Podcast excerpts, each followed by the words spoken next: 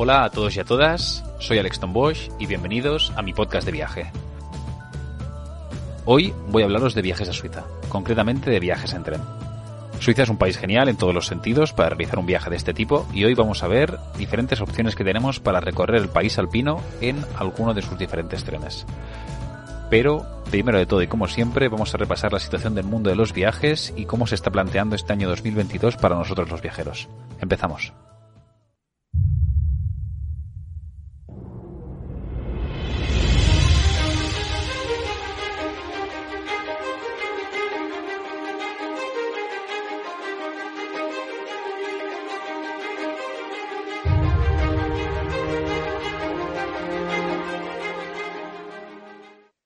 Bueno, segunda quincena de marzo y pese a la inestabilidad que parece que reina en nuestro mundo, aquí volvemos una tarde más para hablar de viajes, del planeta y de todo lo bueno que nos rodea, que no es poco pese a lo que sucede.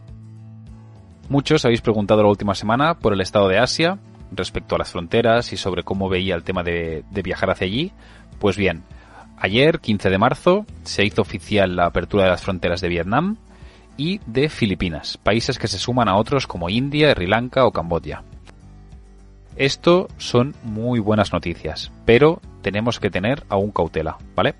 Como pasa en el caso de Tailandia o en Indonesia, aún no están muy claros los requisitos de entrada que se van a pedir, por lo que yo me esperaría un poco antes de decidir mi próximo viaje a alguno de estos destinos.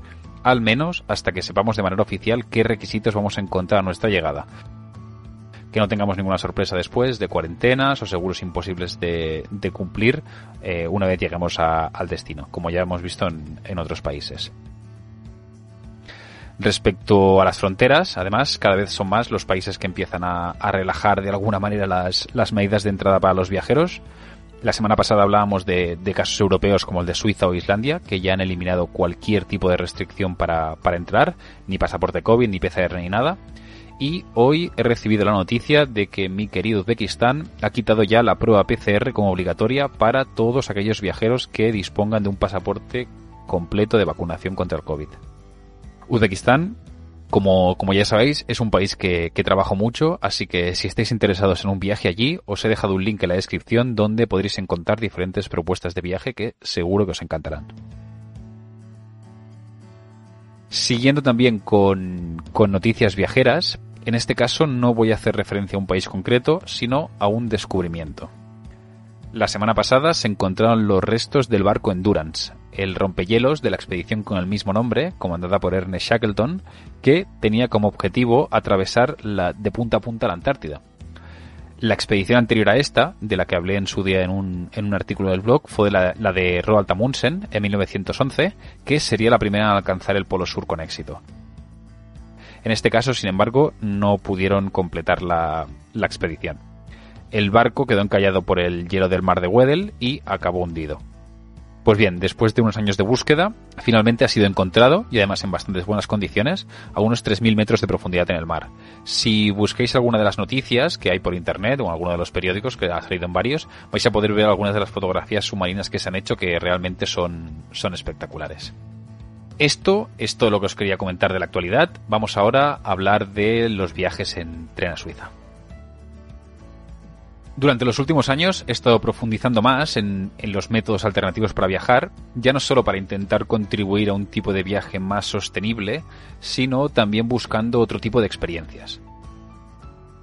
Personalmente, mi relación con los viajes empezó aproximadamente sobre los 18 años con un viaje que hice solo por Europa, en Interrail, y desde entonces, para mí viajar en tren se ha convertido en uno de mis métodos favoritos. Hay que ser claro también y realista, y es que es una modalidad de viaje que no es para todo el mundo, ya que en la mayoría de casos requiere bastante tiempo del que normalmente no disponemos. Y además, bueno, pues te limita a ciertas partes del mundo, sobre todo si queremos hacer un viaje íntegramente en tren saliendo desde, desde casa. Una alternativa a esto puede, sí que puede ser pues ir al país de destino eh, que escojamos en avión y después de recorrerlo en tren, aunque, bueno, de nuevo no, no siempre es posible. Pero aún así, sí que hay determinados países que, bueno, tienen una buena línea ferroviaria, sobre todo en Europa, y que sí que lo permiten. Y este es el caso de Suiza, del que os quería hablar hoy, por varias razones.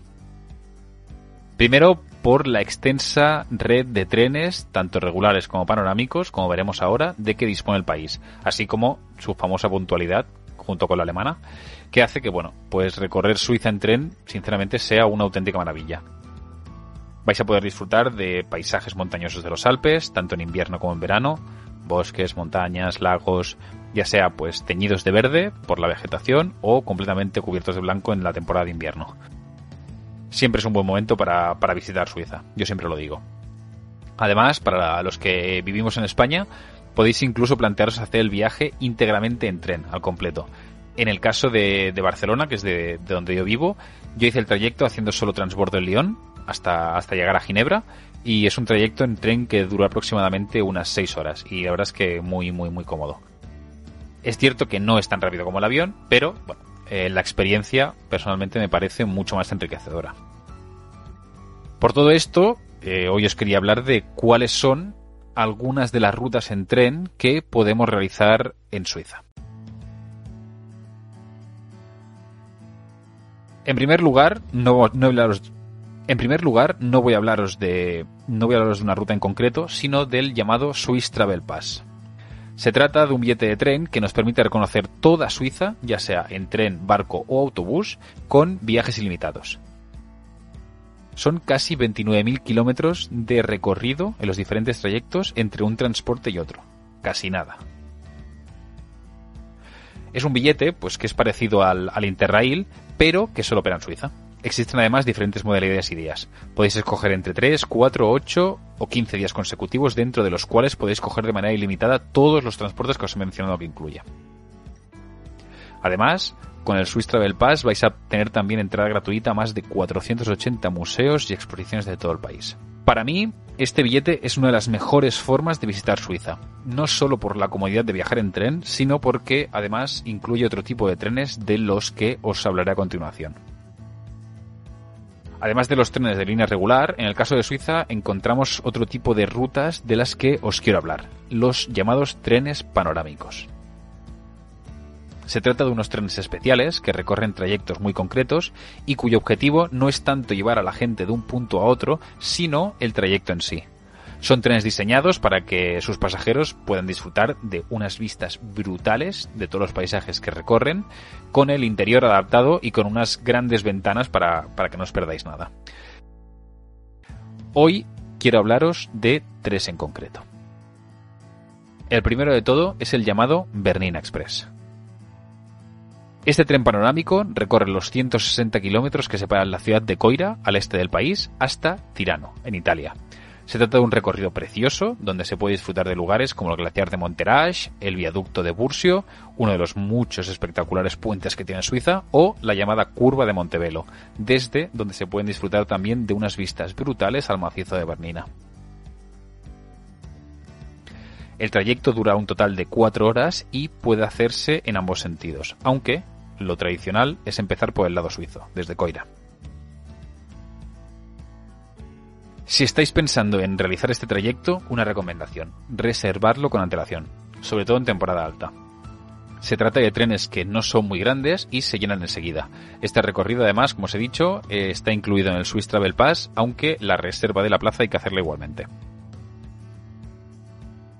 El siguiente tren panorámico, y seguramente el más famoso, es el Glaciar Express. Se trata del tren expreso más lento del mundo, y por una buena razón. Tarda aproximadamente unas 8 horas en recorrer los 291 kilómetros de su recorrido en un trayecto que, sinceramente, se os va a hacer corto. Como el caso del Bernina, el Glaciar dispone de ventanales panorámicos para disfrutar de un paisaje que para mí es único. El tren entró en funcionamiento en 1930 y une el recorrido entre San Moritz y Zermatt, los dos principales enclaves para cualquier amante tanto del esquí como del alpinismo en, Suiza. Durante el recorrido, además de que solo hay asientos con ventana, todos los pasajeros reciben unos auriculares con los que se puede escuchar información sobre los diferentes lugares que se van visitando. Con este trayecto vamos a poder también disfrutar de lugares, pues, aparte de San Moritz y Zermatt, con las espectaculares vistas que tiene al Matterhorn, eh, también de las vistas del, llamado Gran Rin George, el gran valle del Rin alpino, y, por supuesto, igual que el Bernina, de los más de 300 puentes y 100 túneles por los que pasa. Este recorrido, igual que el anterior, está incluido en el Swiss Travel Pass, aunque también hay que hacer la reserva con, con antelación.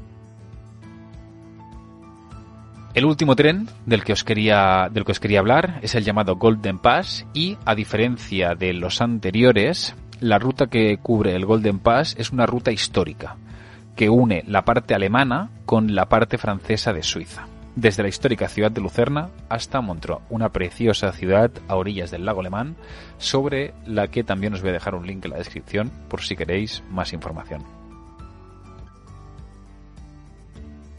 En este caso hay que tener en cuenta un pequeño detalle. No todo el recorrido es panorámico, y los ventanales no son como los del Glacier Wolvernina. La línea del Golden Pass cubre las tres grandes regiones lingüísticas de Suiza, pero el trayecto panorámico solo está disponible entre, entre y Montreux. Si estáis pensando en realizar un viaje a Suiza, esta puede ser una muy buena opción, pues se trata de una línea que permite hacer varias paradas y alargarla varios días, para visitar otros lugares como pueden ser la ciudad de Interlaken, por ejemplo. La distancia total es de unos 192 kilómetros y tiene una duración, si se hace seguido, de unas 5 horas aproximadamente.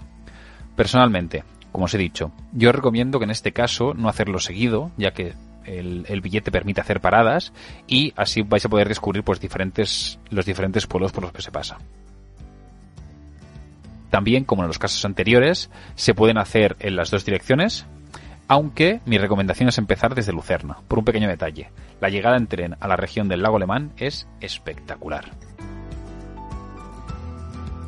Estas son las líneas más importantes de trenes en Suiza, pero hay más. Viajar en tren es algo incipiente aún en el mundo de los viajes, pero cada vez es algo que está cogiendo más adeptos.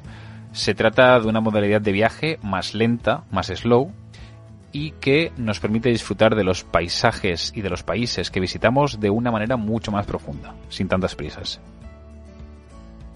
Como os he dicho al principio, por temas de tiempo, esta no siempre es una opción apta para todo el mundo, pero por poco que podáis, yo personalmente os la recomiendo.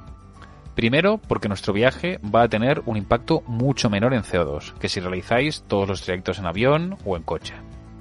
Segundo, porque vais a poder ver la región o país con mucha más profundidad. A día de hoy sigue siendo aún complicado hacer grandes viajes en tren, pero bueno, cada vez más, con la mejora de las comunicaciones, va siendo más accesible. Como os he dicho, otra alternativa, no solo en Suiza, sino en la mayoría de países, es viajar hasta allí en avión y después conocer de manera interna el país en tren.